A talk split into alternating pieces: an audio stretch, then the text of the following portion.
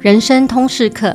认识自己，了解别人，修一堂学校没有教的幸福学分。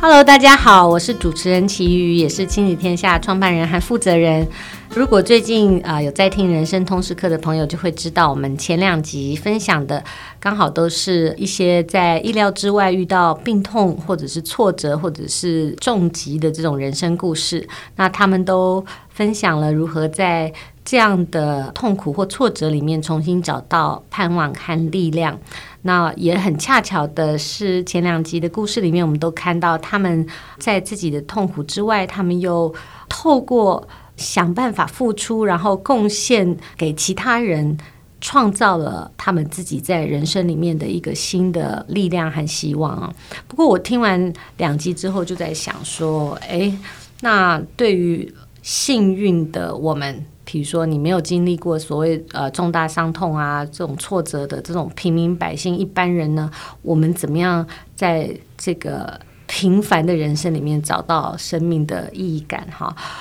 然后呃，我们在各项问卷调查中常常看到说啊，父母对孩子的期望就是说啊啊，我希望他健康快乐就好。但是我们对这个快乐怎么样培养或者是获取哦？其实坦白说，我们也一无所知，都是凭着自己的主观。所以我就想今天跟大家分享一本我最近读完觉得很有启发的新书，它是哈佛大学正向心理学教授班夏哈所写的《更快乐的选择》。那特别今天请到来跟我一起聊聊这本书的是天下杂志出版总编辑吴韵仪，也是我的老朋友跟老同事。我请韵怡先跟大家打招呼。啊，齐宇好，各位听众朋友们，大家好。对，运怡来我真的很开心。我刚在录音之前就跟他说，只要运怡到了现场，我就可以放松了。那这个是天下杂志出版颁下他的，应该是第三本书，在台湾翻译第三本书。其实主题好像都是跟快乐，或者是如何更快乐哈这样的主题。我想先请玉仪帮我们前情提要，我们来介绍一下这个作者，然后也谈谈说，哎，你们当时怎么选择这样的题材？那为什么这个时候这个题材会特别重要？好，嗯，班夏哈，我们是在二零零七年的时候出版他的一本书啊。那第一本书就叫做《更快乐》，英文书名是 Happier。然后呢，应该说班夏哈他是很前期，他可以把正向心理学做一个通识化的一个教授。然后他那个时候是在哈佛开了这堂课，非常受欢迎。在他教课的年代啊，大概有四分之一的哈佛的学生都修过他的课，然后他的 rating 非常高，就是他是排名第一名的这个老师啊。所以那个时候就大家就会有一股呃风潮，想说很奇怪啊，哈佛是一个这么精英的学校。然后大家应该都是去那边学啊法律啊，嗯、呃商学，啊、对啊，就是说这么高等的一个一个学府，为什么会来修一个叫做快乐幸福的一个学科？然后修完之后呢，大家还觉得说是这堂课改变了我的一生，嗯，所以那这个就引起了一个大家的话题跟风潮，所以我们引进了这本书，然后书也一直非常畅销，一直到今天。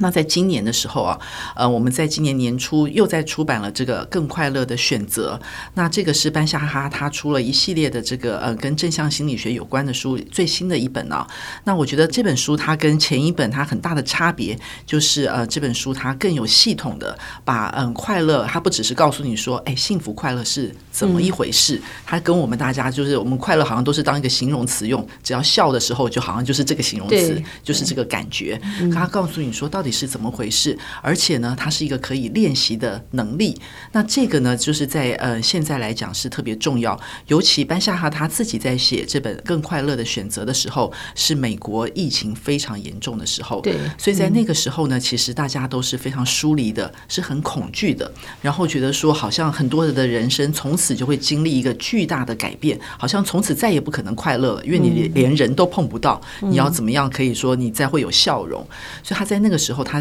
想起来，就是说，应该用就是正向心理学这样子的一个方式来鼓励大家真正学会快乐这件事情。那我觉得这本书里面，他也的确是打开了很多我们对于快乐的呃迷思。那尤其是在我们失去快乐、觉得生活很痛苦的时候，再来看这件事情，会特别的有感觉。嗯，像刚刚韵仪讲的很重要的一个关键点，就是快乐是一种可以练习的能力。我们通常会觉得快乐是一种状态，好，快乐是一个终极的目标，但是其实它是一个像肌肉一样的，好，可以练习的这个基本能力哦。而且我自己看前面这本书，我觉得它有一个很重要的。呃，前提，然后突破我们常见的迷思，就是说，我们通常会觉得，如果我们成功了就快乐了，我们考上大学就快乐了，我们我们完成这个任务就快乐了，我们达到 KPI 就快乐了。可是，它的整个研究的基础，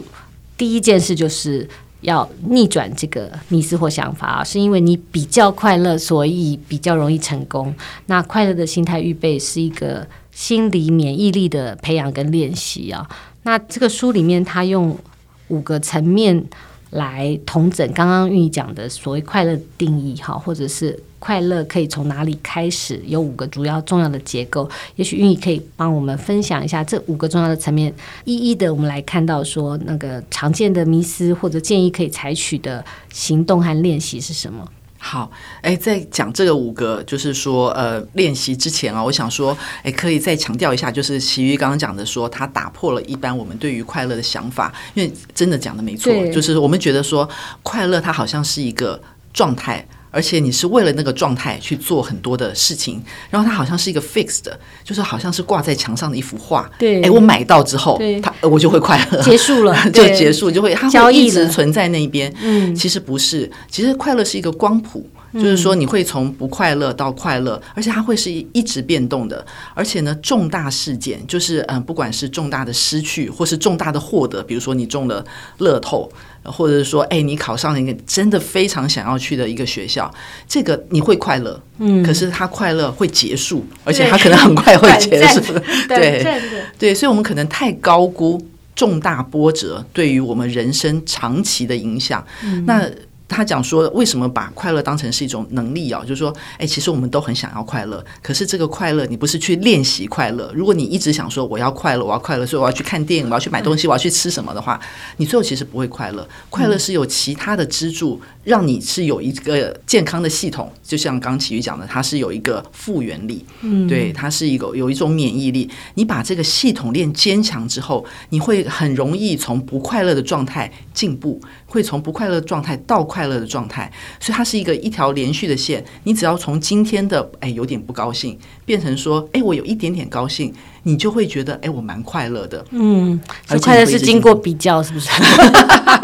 看到别人悲惨的时候，我们就觉得 啊还好，我们还好。我有点感恩。像像你刚刚讲的，我觉得像失眠也是这样的状态，对不对？就是当你那个一直提醒自己，我一定要睡觉，我真的我不能不睡觉，我一定要睡觉。那对失眠的人来说，其实没有办法。改善他失眠的状态，会更紧张，对，会更紧张。我觉得我怎么一直都得不到，对，好像那种快乐的这种期待，哈，呃，一直提醒自己说啊，我我现在应该，我要我要快乐，我要开心啊，反而其实会有负面效应。对，而且他，我觉得那个作者他在书里面用的这个比喻也非常好。他说，就像你，呃，阳光，阳光应该是个正面的，可是你想要得到阳光，你不能够直视阳光，你的眼睛会受伤。对，对，可是他如果透过这个临近的转折的话，它就会变成一个彩虹。所以他才说，哎，我们其实是要练这个周边的系统，然后让你支持你自己，可以有一个。更快乐的呃心态，就是你会有一个反弹的能力。我觉得他讲这个反脆弱这一点，我觉得对于现代的人来讲，尤其我觉得对于很多年轻世代来讲，可能也会非常的受用。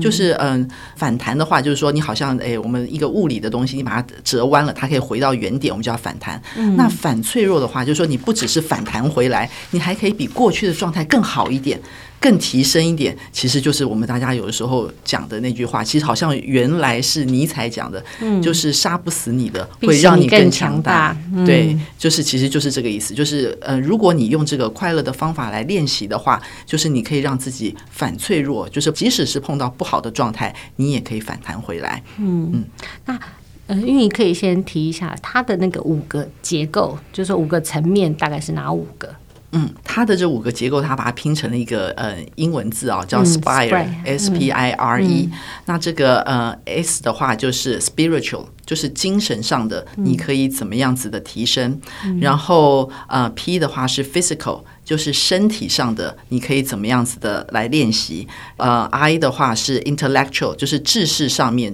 嗯、呃，智慧上面你可以怎么样子来增加。嗯、呃，第四个呢是 R，就是 relational 的，那就是关系上，其实关系非常非常的关键。嗯、那最后一个是嗯、呃，大家也都很熟悉的就是情绪 emotional，emotion 上面我们要做什么样子的练习跟控制。那它就是把这五个这个要素分别的，就是呃写出出来，有讲出它的原因，然后也有提供这些练习的方式，所以这本书是一个蛮好蛮实用的一本书。嗯，所以我们可以逐步的从这五个结构哈，然后跟听众朋友分享一下，说说在这本书里面我们看到，比如运自己看到的一些重点，或者常见的迷思，或者是可以采取的一些行动或练习，譬如说。我自己看到，假设我眼睛闭起来，在想到说《更快的选择》这本书，因为我自己 get 到一个重点是什么？我想大家可能看完这本书都会跟我一样，就有一个印象是谈到哈佛大学的那个很长期的研究，说、啊、幸福研究。那你可以分享一下这个研究的结论，嗯，到底是什么让人更幸福？嗯，好巧哦，因为哈佛大学这个研究哦，它终于要出书了，然后我们下个月就会出，哦、真的。那我觉得这个研究它非常的有意义，对，因为它有长达大概九十年，嗯、就是它跨了三个世代世代。然后，哎，我本来以为就是我买书的时候就想说，哎，因为它是一本重要的书，就是人类历史上面一本重要书，所以把它买来。可是我后来没有想到它这么好看，它非常非常，因为你看到的是人生，就是百态人生，然后百态的人生告诉你的。答案居然就是我们的第四点，嗯，就是人际关系，嗯，其实，嗯，就是在更快乐的选择里面，这本也有讲到，就是说哈佛那个研究里面，它其实很重要的一个重点，就是如果你要讲说幸福，它当然有很多的元素，甚至我们大家有时候讲说啊，你我们都很形而上啊，怎么财富不在刚刚这个里头嘞？就是没有钱怎么会快乐呢？对对，它的确是一个就是一个基本的门槛，它是那影响幸福的真的有很多的原因，可是最不变的一个指标就是说，如果你只要找一个关键的话。它一定是人际关系。你也许可以前情提要一下，讲一下那个研究，嗯、那个研究他在追踪什么，研究什么，然后最后的结论。嗯，他是选择，就是说，嗯，从哈佛大学，还有就是在波士顿地区，他们选择，嗯，就是不同背景的人，然后开始做追踪研究。所以是从这个人的青少年开始，然后一直研究到他的老年。一开始的时候，这个研究大概只有七百多人，后来增加到一千多人，因为就是包括说，比如说他的妻子、他的小孩、他的下一代都进来了，嗯、然后去看。这些人就说：“哎，比如说那个时候哈佛大学很优秀的人，甚至是同班同学，他们后来的一生的变化是怎么样？就说，哎，那个成绩很好的，后来他是一个最快乐的人吗？他会不会说自己是一个啊？我今天很幸福。嗯，所以他们后来发现说，哎，其实真的不一定。然后有大家那个时候觉得说，这个简直就是明日之星的一个人。然后他后来真的非常的成功，可是他告诉你说。”非常的不快乐，嗯，所以其实也就回答了刚刚其余在前面所讲的，就是成功跟快乐，它不是一个绝对的因果必然的关系，对对对，而且不是说成功的人就会有快乐，嗯、就是说不是，就是这个关系它是真的是被打破的。那很有趣，就是说这个研究里面原来挑选的一个 sample 是甘乃迪。可是 他的家族把他的资料拿回去，这这这是番外篇，对不对？这是番外篇。对，所以他就是嗯，看了这些不同背景的人，所以有像哈佛大学里面这么优秀、这么精英，他们也有拿奖学金，不是那么优势的学生。嗯、那还有就是说，在贫民区的小孩，所以他是选择了不同的这个社会背景，然后来看，就是说，哎，那到底是什么样子的决定性因素？到底是什么？那就是人际关系是里面。最重要的一个，所以那本就是说哈佛研究那本书，它所要教大家的就是说，哎，那你我们怎么样有这个一生的人际关系？因为其实如果用今天的社会来看的话，那这件事情它是更困难的，因为其实我们现在可能跟诶机器相处的时间比较多，对，就是我们可能花很长的时间在嗯看手机，或是用各种的通讯软体在维持我们的关系，可它是一个真的关系吗？嗯，其实那这个研究的结论就是说。是亲密关系是健康幸福的一个预测指标。如果你拥有很好的亲，对，很很很拥有很好的亲密关系，亲密关系可能也包括不一定是婚姻的关系、家庭的关系、跟家人的关系、朋友的关系。对，嗯、那你倾向到老年的时候，你倾向比较幸福。或倾向比较快乐，概念上是这样。嗯、既然讲到关系这个部分，我们就现在讲关系这个架构。在关系这个架构里面，嗯、就像刚刚玉仪提到，他其实在书里提醒我们很多现代人在维系关系上的困难点，对不对？嗯、比如说你刚刚讲的，就是。我们很讽刺的是，呃，所谓社交媒体的出现，原本是要促进社交跟关系的，但是现在是真的变成我们的人际关系断裂最主要的一个噪音哈。嗯，那他在书里面有没有什么特别的一些研究，让你觉得印象深刻的？嗯。他有一个研究，就是在研究嗯青少年的，因为其实我们也知道，如果以美国来看的话，就是青少年的问题其实是越来越严重，嗯、然后被大家重视。对，所以他正好做了一个就是二零一二年到二零一七年的一个青少年的研究啊，他发现就是在这五年当中，美国的青少年就是他们研究的地区，他们的嗯孤独感，就是他们自己说，我觉得我很寂寞孤独，还有他们的忧郁症。还有甚至自杀的比例都成长了百分之三十，嗯，就是大家想说，对，就是说你只有五年的时间，嗯、就是说你就会有成长百分之三十，它其实是一个非常高的比例。那在这五年之间发生最大的一件事情就是。科技的带来的这个影响，说智慧型手机发，智慧型手机发，Apple 上市那五年是这个意思吗？就他对这个年轻世代，就是因为影响很大。对，就是手机它呃，或者说我们各种的行动装置，它都太好玩了。嗯，就是可是呢，就是说你在它上面可能用二三十分钟的时候，它的确是哎蛮好玩的。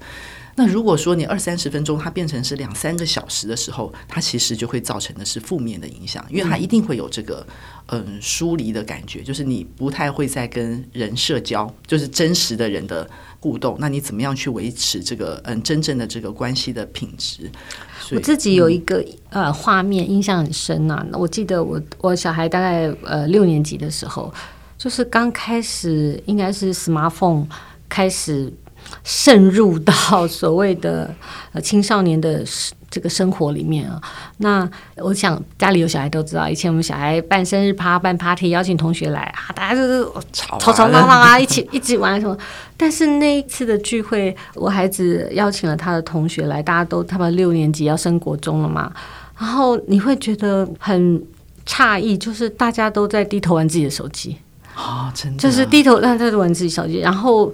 嗯，彼此之间的那个互动，就是说，当时我记得我儿子很希望大家一起来玩一个什么一个互动的游戏，或者是大家一起去打球或什么。但是你就看着大部分的孩子们就倾向坐在自己位置上划他的手机，即使他可能划手机对象的 IG 就是对面这个人。这个这个画面让我一直觉得印象很深。然后那个画面的之后的。嗯，这五年、十年，我都觉得变化非常的快，因为当时可能还是一个少数，可是现在你大概看到每一个教室里面，你去看，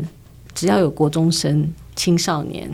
啊，甚至大人们聚在一起吃饭的时候，嗯、对吧？好，我们在餐厅看吃饭，对一对夫妻和一个一家人 吃饭的时候，就是各自自己看自己的手机啊。对，对我觉得现在在餐厅里面看到，你都想说，哎，那为什么要出来？吃饭、嗯，对，那个那个互动变得非常稀有而难得。嗯、然后我这几年在书市里面看到，我我自己也觉得，哎，这其实也是一个很有趣的事情。就是说，社交对年轻人是困难的，真的哦。社交的、嗯、呃，就是如何交一个朋友，如何沟通跟表达，嗯、如何有深入的互动，这件事情都是要重新学。嗯，因为在他们的可能从小到大的生活环境里面，这件事越来越不容易了。以前，譬如说我们大家族，对不对？家族里的人很多，你怎么互动？长辈怎么对晚辈？晚辈怎么对平辈？就是大家要怎么样说话和沟通，是有练习的机会的。嗯，但是现在这种都市化的氛围下，加上 smartphone 使用，你其实没有练习的机会，没有练习就不会诶。对，他疫情之后，我记得我们在报道那个日本的一些小学复学的时候，他们觉得最大的困难，小学老师都说，哎，其实是那种社交跟表达，因为大家都戴着口罩，口罩长期戴着口罩隔离，没有看到表情。很多小一新生们，他对于表情的理解是没有办法，他是需要学习，重新学习的。嗯、所以，我们刚刚讲到关系这个部分，那运仪有没有呃想要在这个 part？建议一个你看到的一个嗯简单可以 pick up 的练习，或者说嗯你会觉得那是一个很重要的提醒，我们可以怎么做？因为刚刚我们讲到说啊，其实那个关系的伤害是什么？为什么关系现在越来越困难？那如果我们要逆转这样的氛围，我们可以做些什么？嗯。哎，我觉得他讲到呃两件事情，就是说还给我蛮大的提醒啊。一个其实嗯关系里面很重要的一个是呃付出，嗯，其实是你要为了别人好，或是说帮别人做什么。那我觉得这个是其实也是一个需要练习的部分。可是这个付出的部分，我觉得大家可能在呃我们比如说你要跟人家 share 啊什么，或是这个还是比较可以想象的。可是我觉得它里面有一个非常好的提醒，就是这个付出包括你自己，意思是。是说，你也要照顾好你自己，嗯，因为我们通常在讲付出的时候，都会讲说，哎，你要帮别人，你要照顾别人，你要给别人，牺牲小我，完成大我。对对对，这件事情好像是应该的，那也的确是，就是因为他们也是做过研究，就是说，如果你给呃实验者，就是说，哦，我今天给你一笔钱，你花在你自己身上，然后我们去看他这个快乐的指数会成长多少，的确是蛮快乐的。可是那个快乐很快就结束，你再给另外一群人说，哎，那我同样给你一笔钱。你这个钱你要花在别人身上，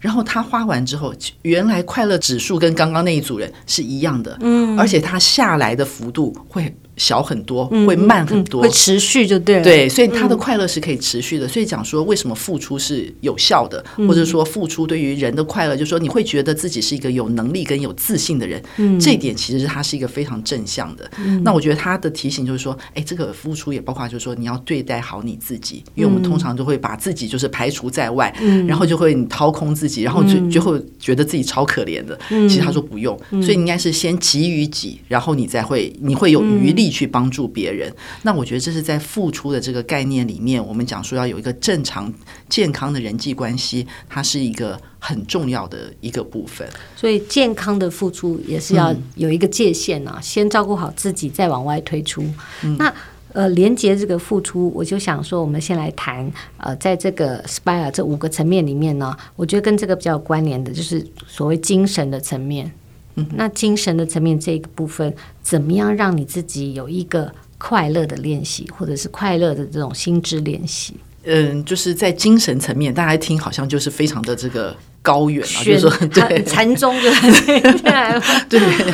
呃，好像那个就是他说，的确就是说，精神层面就是说，你要过一个有意义的生活啦。那大家想说，天哪，我要想说，哎，人为什么要对不 对？呃，为什么人的存在或者什么，好像它是一个很高远的事情。他说，其实不是，好大的命题哈。对，就是其实就是说，你怎么样让今天过一个有意义的生活？然后你真的觉得说，哎，我是在做一个有意义的事情，所以。就是你要有一个每天跟嗯，就是你觉得当下的一个重要性，就是其实我们每一天都会要做很多必须要做的事情，可是你用什么样子的态度来做这件事情？比如说，哎，我们就是必须要做饭啊，就是要让小孩吃饱啊。可是你想说，我只是在尽一个责任，那你可能就不会感觉到它那么大的意义感。可是你如果想说，哎，我今天这一顿饭，我创造了一个我们家人共处的时间，嗯嗯那它就会有一个使命跟一个不同的层次。你在做的时候，你就会。会哎，就会比较心甘情愿，或者你会比较快乐一点，嗯、就是你会有种整个心情就不一样了哈。对，所以这个也是一个，它是一个很重要的练习，就是你要让自自己知道说，因为我们常常会不知道说，我为什么要做这件事情，好烦哦。就是说，哎，做这个做那个，然后就是呃，我到底是为了什么？其实你要知道说，哎，我为什么做这件事情？这件事情为什么重要？其实要让自己知道说，为什么这件事情重要，它是一个非常强大的一个力量。嗯，我在看这个篇章的时候，我觉得对我有意义的提醒就是说，哎，我们譬如谈到意义啊、使命啊、目的感追寻，都会可能会让一般人会觉得，哇，这好沉重、好大的命题，我到哪里去找我生命的意义啊？我都搞不清楚明天要干嘛了，对不对？对。但是他就是提醒我们说，其实所谓的意义感是可以在每天生活中取得，就像刚刚玉玉讲的，就是你每做的一件事，其实都会有意义的。如果你往上 upgrade 一个层次去想，说哦，其实呃，我的这种小小的付出，其实是让我们家庭有一个很愉快的时光，你就会心情好一些，然后你就不会被那个繁琐、被那个好像很劳累的呃疲乏的这样的这个状态所影响。那另外，我觉得他在精神这个层面里面哦，有讲到一些正念练习对我们这种所谓快乐感的帮助。我觉得这五分钟的正念练习也蛮值得学习的耶。哎，我也觉得，是不是？好像很简单。嗯嗯，因为像刚刚讲到说，你要怎么样找到意义，或是想出这个意义，你至少你要专心一下。如果你的心都一直就是说东飘西飘，就是说你的心念很杂的话，其实你是很难定住，然后发现它到底对你有什么样子的重要性，所以他才会提出这个正念的练习。然后我们想到正念，就会想到有一个人。安静坐在那边 不能动，或者对对对对。可是我觉得他想的很简单，他讲说：“哎，你每天如果练练个三五分钟也可以，嗯，然后你只是让自己的念头不断的回来。”我觉得他讲这个就是，呃，好像是佛教吗？就是讲说，哎，如果你的心思乱飞的话，在佛教里面叫做猴心，就是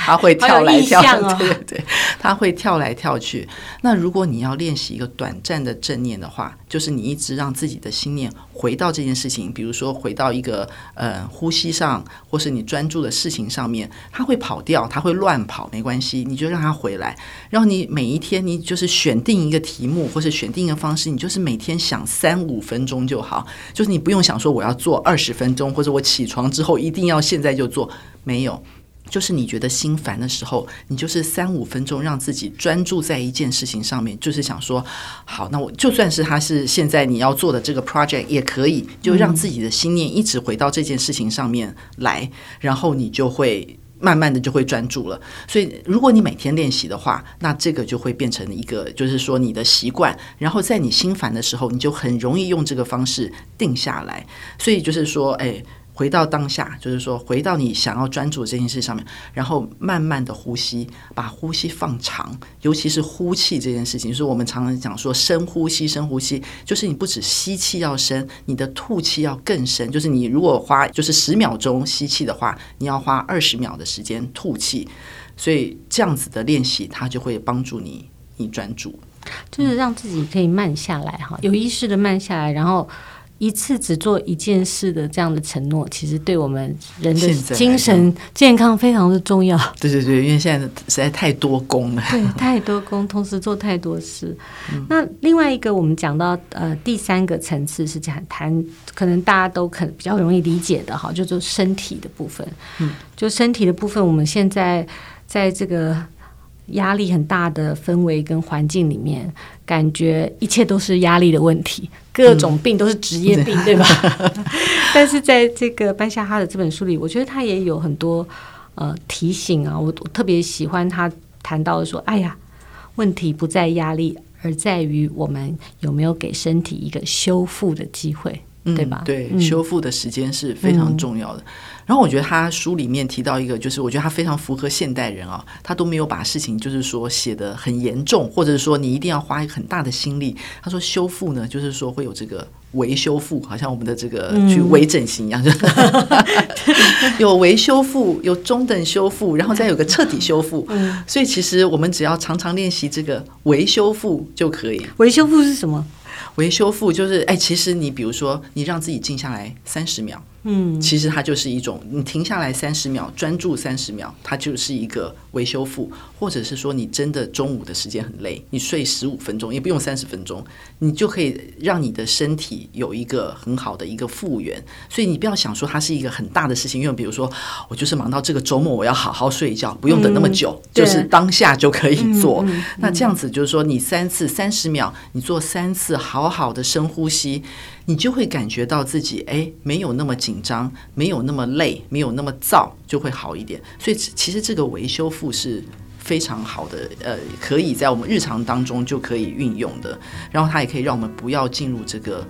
恶性循环。嗯，今天的分享到这里先告一个段落。希望各位听众跟我一样记得，快乐是一种心理的免疫能力，是可以透过微小的累积的行动练习而得到的。那也谢谢韵仪今天的分享，我们下次还有续集要再来深度谈谈。另外两个锻炼快乐的重要层面，关于情绪的和知识的练习。人生通识课，我们下次见喽！也欢迎大家订阅收听亲子天下的 Podcast，在许愿池留言分享你的心得或给我们优化改善的建议。我们下次见喽，拜拜！谢谢。there.